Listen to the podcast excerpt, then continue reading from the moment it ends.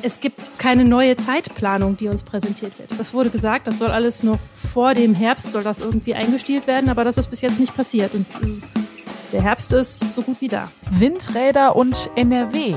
Eigentlich passt das ganz gut zusammen. Hier bei uns gibt es schon einige Windräder und die Landesregierung will auch noch weitere bauen. Es gibt geeignete Flächen und auch viele Leute, die das wollen. Trotzdem geht der Ausbau nur schleppend voran. Wir klären für euch im Aufwacher, warum das so ist. Rheinische Post Aufwacher. News aus NRW und dem Rest der Welt mit Laura Mertens. Hallo, schön, dass ihr mit dabei seid. Ein extrem trockener und heißer Sommer, jetzt ein auf den ersten Blick sehr nasser Herbst. Das Wetter hat ja wirklich eine 180-Grad-Wende gemacht in nur zwei Wochen. Wie viel der Regen der Natur bisher gebracht hat, das hört ihr später hier bei uns im Aufwacher. Wir starten mit den Meldungen aus Düsseldorf. Hallo Laura, wir sprechen heute über die bald anstehenden Herbstferien. Dann geht es um die Kreissparkasse Düsseldorf und dann geht es noch um die Adventure School. Äh, da starten heute die Anmeldungen. Wenn in zwei Wochen in NRW die Herbstferien beginnen, geht es auch für einige Familien aus unserer Stadt wieder in den Urlaub. Im Vergleich zum Sommer sind viele Familien bei der Urlaubsplanung aber zurückhaltender. Die Einzelheiten dazu hat Antenne Düsseldorf-Reporter Christopher Batschik. Viele Familien werden in den Herbstferien in Deutschland bleiben. Grund dafür sind die steigenden Energie- und Lebenserhaltungskosten. Das hat uns der ADAC auf Anfrage gesagt. Wer sich für einen Urlaub in Deutschland entscheidet, sollte auf jeden Fall über die Anreise mit dem Zug nachdenken.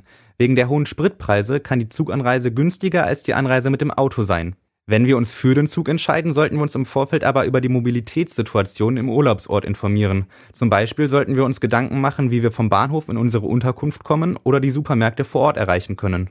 Ein kurioser Fall beschäftigt in Kürze die Düsseldorfer Justiz. Der Kreissparkasse Düsseldorf sind fast eine Million Euro abhanden gekommen. Die Sparkasse spricht von einem Einbruch, ihre Versicherung will davon aber nichts wissen. Am 29. September ist Prozessbeginn. Marc Pesch hat die Einzelheiten. In einer Filiale der Kreissparkasse Düsseldorf fehlten im Sommer 2019 plötzlich gut 930.000 Euro. Die Sparkasse erstattete daraufhin Anzeige und meldete einen Einbruch. Ob es wirklich einen solchen Einbruch gab, ist allerdings umstritten. Die Provinzialversicherung als Versicherung der Sparkasse will für den angeblichen Einbruch nicht aufkommen. Aus ihrer Sicht fehlt es an entsprechenden Einbruchsspuren. Die Sparkasse hat deshalb nun Klage gegen die Versicherung eingereicht. Das Geld ist bis heute nicht wieder aufgetaucht. Wer noch auf der Suche nach einem Herbstferienprogramm für Kinder ist, für den könnte die Adventure School interessant sein. Heute ab 10 Uhr startet die Anmeldung für das kostenlose Ferienprogramm. Die Kurse gehen von 9 bis 15 Uhr und finden im Gebäude des Lore Lorenz Berufskollegs statt. Weitere Infos zur Adventure School hat Antenne Düsseldorf Reporterin Lena Gallei. In dem vielfältigen Programm können Kinder vieles ausprobieren, erforschen und entdecken.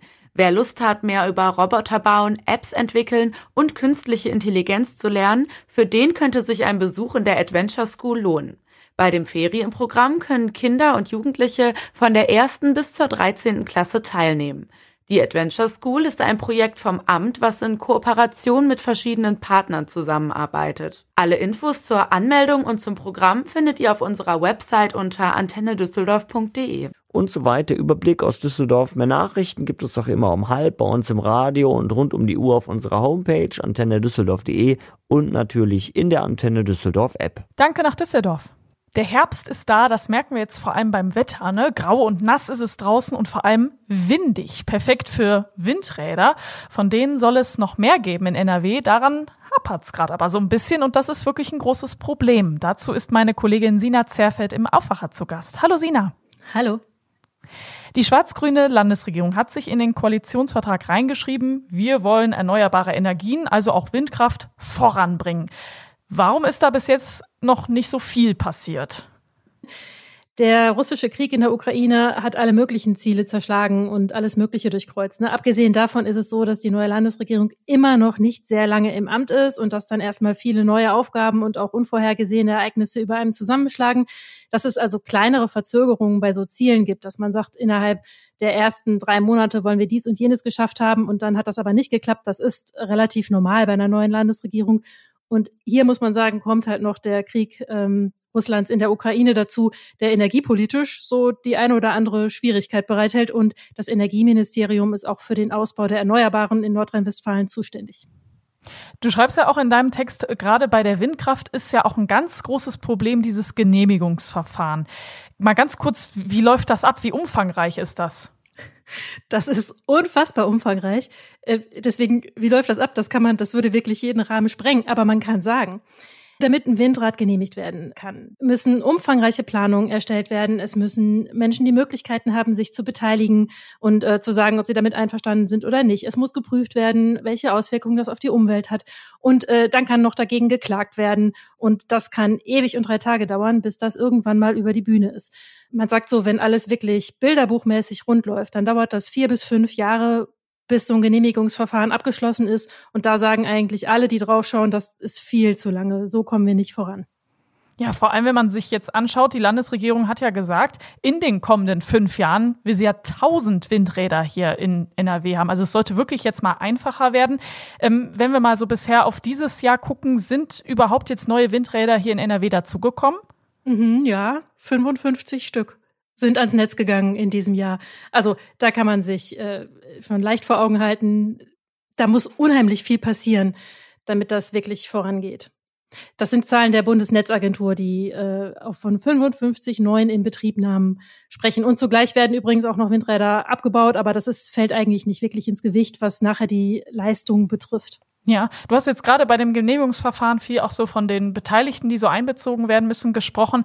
Ähm, aber wie sieht es überhaupt mit den Bedingungen aus? Also ich kann ja jetzt nicht auf jeder x-beliebigen Fläche so ein Windrad hinstellen. Haben wir in NRW denn gute Flächen dafür? Ähm, ja, natürlich. Es gibt noch viele gute Flächen dafür. Was zum Beispiel in der Diskussion steht, ist, dass man Windkraft im Wald vorantreiben will. Das hat die Landesregierung sich auch auf die Fahnen geschrieben. Die sogenannten Kalamitätsflächen.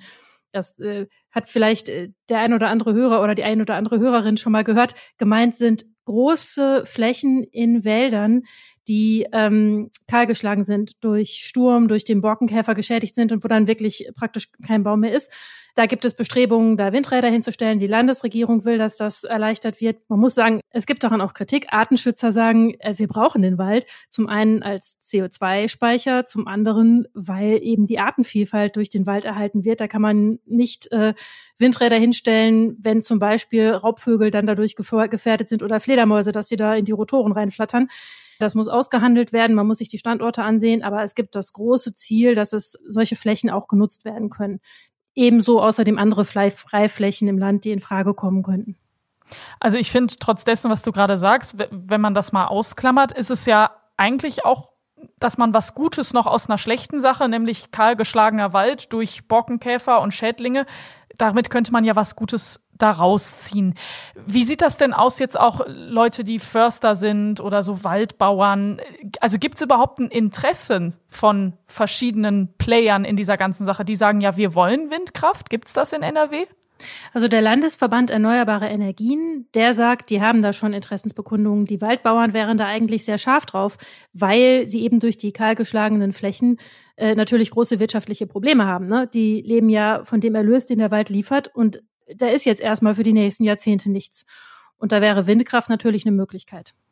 Also wenn ich das nochmal so zusammenfasse, die Landesregierung hat sich zum Ziel gemacht, Windkraft voranzubringen. Viele Beteiligte sagen, ja, das wollen wir, die Bedingungen sind auch ganz gut. Aber trotzdem sprechen wir beide gerade darüber, es kommt irgendwie nicht so richtig voran. Gibt es denn irgendwas Konkretes von der Landesregierung? Gibt es irgendeine Ankündigung, irgendwas, was die jetzt auf den Weg bringen wollen? Da gibt es schon konkrete Aussagen. Die gibt es allerdings auch schon lange. Und das waren eben Dinge, die sollten eigentlich ähm, noch vor dem Herbst eingestielt werden. Also es soll äh, neue Regelungen geben dazu, dass eben im Wald Windkraft leichter ermöglicht wird. Das äh, es betrifft nicht nur Windkraft, sondern auch Photovoltaik. Da sollten mehr Möglichkeiten geschaffen werden für große Photovoltaikanlagen, da wo Platz ist, auf freien Flächen oder auch auf landwirtschaftlichen Flächen. Es soll eine Taskforce Ausbaubeschleunigung äh, an den Start gebracht werden. Da ist es seit die Landesregierung im Amt ist, dass das zeitnah passieren soll. Das ist auch jetzt die jüngste Aussage. Es soll immer noch zeitnah passieren.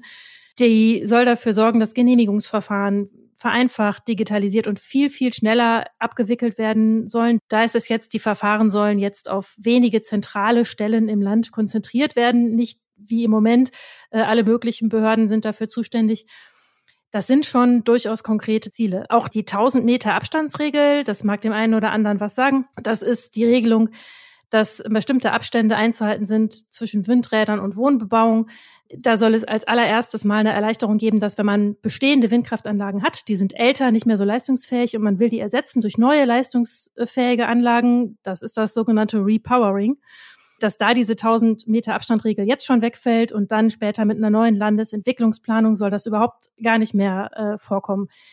Nur es gibt keine neue Zeitplanung, die uns präsentiert wird. Es wird gesagt, es wurde gesagt, das soll alles noch vor dem Herbst soll das irgendwie eingestielt werden, aber das ist bis jetzt nicht passiert und äh, der Herbst ist so gut wie da. Danke dir, Sina. Sehr gerne. Vom Wind geht's weiter zum Wetter. Das beschäftigt uns auch in unserem zweiten Thema hier im Aufwacher.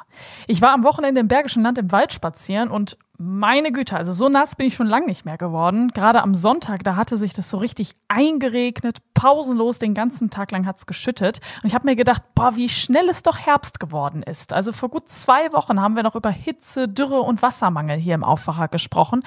Da ist der Regen ja jetzt eigentlich gut. Oder was hat es bislang gebracht? Michael Höhing aus dem Aufwacherteam hat sich einen Überblick verschafft. Hallo Michael. Entspannt sich die Lage wieder? Ja, hallo Laura. Ja, leider nicht auf allen Ebenen, aber fangen wir mal mit den guten Seiten an. Der Rheinpegel entspannt sich wieder. Da hatten wir ja wirklich rekordverdächtige Niedrigstände, zum Teil ja sogar Negativstände beim Pegel. Das hatte große Auswirkungen auf die Binnenschifffahrt. Der Regen, der hat da in den letzten zwei Wochen, der da gekommen ist, der hat schon geholfen. Und der hat auch jetzt das Wochenende, wo es auch nachts mal ein bisschen länger geregnet hat, wirklich die Pegel auch wieder ein bisschen ansteigen lassen. Das ist gut für die Schiffe. Hier gibt es nämlich aktuell auch keine Gefahr mehr, dass Schiffe an einigen Stellen nicht mehr durchkommen. Und wenn der Pegel jetzt so weiter steigt, und danach sieht's ja auch aus, wenn man sich die Wetterprognosen so anguckt, dann kann man die Schiffe auch bald wieder kräftiger beladen. Das kommt uns dann allen zugute. Viele Preissteigerungen hatten da ja auch immer etwas mit dem niedrigen Rheinpegel zu tun zuletzt, weil die Schiffe weniger transportieren konnten zu den gleichen Kosten als normal. Allerdings bei den Talsperren, da ist die Lage immer noch recht schwierig. Der Füllstand immerhin bei rund 66 Prozent, die Tendenz aber eher fallend. Die Verbände, die für die Talsperren zuständig sind, die haben jetzt beim Land schon beantragt, dass sie weniger Wasser erstmal bis Ende Oktober in die Flüsse abführen, um den Pegel nicht noch weiter abfallen zu lassen. Ja, das ist ja schon mal gut. Freuen sich denn jetzt auch die Bauern? Ja, einige sicherlich. Wasser haben wir hier ja dringend gebraucht. Die Felder waren stellenweise wirklich knochentrocken. Einige Bauern haben manuell gewässert. Das ist natürlich ordentlich ins Geld gegangen. Man muss allerdings auch leider sagen, für ein paar Pflanzen in der Landwirtschaft kommt der Regen zu spät. Die Kartoffeln zum Beispiel, die haben sehr lange gelitten. Und auch der Mais hat eigentlich schon vor ein paar Wochen dringend Wasser gebraucht. Da dürfte die Ernte also fast durch sein. Das wird sich nicht mehr verbessern können. Das merken wir dann vor allem bei den Kartoffeln. Das ist ja nun mal ein Lebensmittel, was sehr viel verkauft und genutzt wird. Die fallen in diesem diesem Jahr deutlich kleiner aus. Das hat dann Konsequenzen für Kartoffelprodukte. Oft werden ja hier als erstes die Pommes genannt. Wenn die Kartoffeln klein sind, dann sind es die Pommes ja eben auch. Und weil es mehr Schälabfälle gibt, werden Kartoffelprodukte vermutlich auch teurer werden. Für ein paar andere Sachen kann der Regen gerade noch rechtzeitig, Raps zum Beispiel, damit verdienen viele Bauern Geld. Und auch die Zuckerrüben, die im Rheinland viel angebaut werden, sind wichtig. Die haben gerade noch mal Glück gehabt. Die Bauern hoffen aber, dass das Wetter jetzt so eine Weile bleibt, wie es jetzt aktuell ist, also eher ein bisschen verregnet und es dann eben keinen goldenen Oktober gibt, äh, der so eher an Spätsommer erinnert, weil so eine weitere Trockenphase, das wollen die Landwirte momentan natürlich nicht, weil das würde vieles wieder kaputt machen. Jetzt hat es aber ja wirklich sehr, sehr viel geregnet. Wie wirkt sich das denn überhaupt auf unsere Böden aus? Also ist die Dürre damit überstanden? Ja, leider nicht. Wir machen mal so einen Crashkurs Geologie. Die Böden, die waren knochenhart und ausgetrocknet. Es hat dann geregnet dann vor zwei Wochen ungefähr und da dringt das Wasser erstmal nicht in den Boden ein. Das muss sich erstmal oben alles ein bisschen auflockern, das muss aufweichen, bis da mal ein bisschen was durchsickern kann. Wenn man sich den Regen der vergangenen zwei Wochen anguckt, dann reicht das hier bei uns in NRW gerade mal für 25 Zentimeter. Also wenn du jetzt mit dem Spaten in den Boden gehst, dann sind die ersten 25 Zentimeter so ganz okay. Alles, was da drunter ist, das ist staubtrocken. Also in den unteren Erdschichten ist es noch katastrophal, diese Dürre. Das macht einigen Pflanzen jetzt erst einmal nicht ganz so viel aus, nämlich allen Flachwurzlern. Bäume zum Beispiel, die ihre Wurzeln tiefer als 25 Zentimeter haben, die leiden weiter, obwohl es regnet. Aber zumindest so jetzt der Rasen im Garten oder im Park, der erholt sich jetzt wieder. Ja, Rasen ist sehr widerstandsfähig. Der verbrennt oberflächlich bei zu wenig Regen und zu viel Sonne. Das haben wir ja alle, zum Beispiel die, einen eigenen Garten haben oder die so in einem Park gewesen sind zuletzt, auch wirklich gut beobachten können. Da konntest du bei zugucken, also wie schnell der verbrannt ist. Jetzt hat's geregnet und der Rasen erholt sich da fast im Minutentakt. Äh, der ist dann auch äh, recht schnell gewachsen in den letzten Tagen. Bei mir im Garten äh, siehst du, da ist auch fast nichts Verbranntes mehr zu sehen. Der kommt kräftig nach. Das Unkraut allerdings da drin auch. Übrigens, der Rasen erholt sich vor allem dann schnell, schnell, wenn du ihn in der Hitzeperiode eben nicht wässerst. Denn Rasen wird dann träge, wenn er manuell gegossen wird. Also der denkt sich dann auch, warum soll ich tiefe Wurzeln ausprägen? Wer also im Sommer den Rasen wässert und dann trotzdem verbrannte Stellen hat, der muss vielleicht jetzt ein bisschen länger warten, bis der sich dann auch erholt hat. Dankeschön, Michael. Ja, sehr gerne. Und die genauen Wetteraussichten gibt es gleich noch für euch hier im Aufwacher. Wenn ihr Fragen oder Feedback zu unserem Podcast habt, dann schreibt uns doch gern eine E-Mail an aufwacher.rp-online.de. Danke. Und das wird heute wichtig. Die EU-Kommission stellt einen Plan zur Krisenbewältigung vor. In dem Gesetzesentwurf steht drin, wie die Länder besser mit Krisen wie der Corona-Pandemie oder auch dem Krieg gegen die Ukraine umgehen sollen. Zwei Wochen vor dem Semesterstart an NRWs Hochschulen suchen viele Studierende immer noch eine Wohnung. Viele Studierendenwerke haben die Preise erhöht. Das hat mit den gestiegenen Energiekosten zu tun. Im Münster warten beispielsweise noch 2500 Studierende auf ein Zimmer in einem Studierendenwohnheim. Die Kultusministerkonferenz stellt heute ein Gutachten zur Digitalisierung in der Bildung vor. Es geht darum, wie Kitas, Schulen und Hochschulen digitaler werden und digitale Geräte zum Lernen besser nutzen können. Vor dem Bonner Landgericht startet heute ein Prozess gegen eine Frau, die ihren Vater mit einer Axt schwer verletzt hat. Der 81-Jährige ist seitdem ein Pflegefall. Die Frau ist wegen versuchten Totschlags angeklagt. Nachdem es schon viel ums Wetter ging hier im Podcast, schauen wir natürlich auch einmal auf die Wetteraussichten. Es bleibt heute weiter nass. Es gibt gebietsweise immer wieder Schauer. Ansonsten viele Wolken. Vereinzelt sind auch Gewitter drin. Dazu 13 bis 17 Grad. Und ab morgen beruhigt sich das Wetter so langsam. Dann wird der Regen weniger. Stellenweise sehen wir sogar ein bisschen Sonne zwischen den Wolken. Und es bleibt relativ kühl bei 14 bis 17 Grad. Das war der Aufwacher vom Montag, den 19. September mit Laura Mertens. Kommt gut in die neue Woche. Ciao! Mehr Nachrichten aus NRW gibt's jederzeit auf RP Online. rp-online.de